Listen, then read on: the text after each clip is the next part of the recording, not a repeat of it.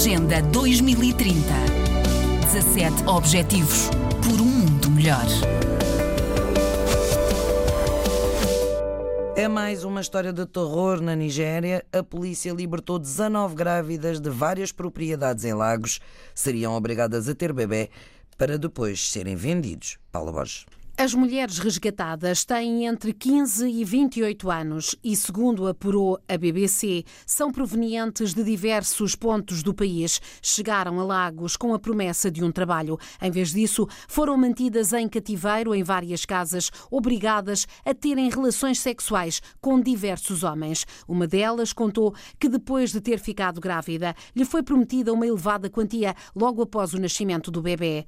Cada bebê do sexo masculino seria vendido por 1.400 dólares, as meninas por 830 dólares. Conta a BBC News que estas fábricas de bebés não são raras na Nigéria. Tem havido várias operações policiais e só numa delas, no ano passado, 160 recém-nascidos foram resgatados. Agora, nesta última operação, duas mulheres que assistiam aos partos sem ter informação para isso foram detidas, mas um dos principais principais suspeitos está ainda em fuga. Mulheres raptadas e obrigadas a terem bebés para serem vendidos é mais uma história aterradora da Nigéria.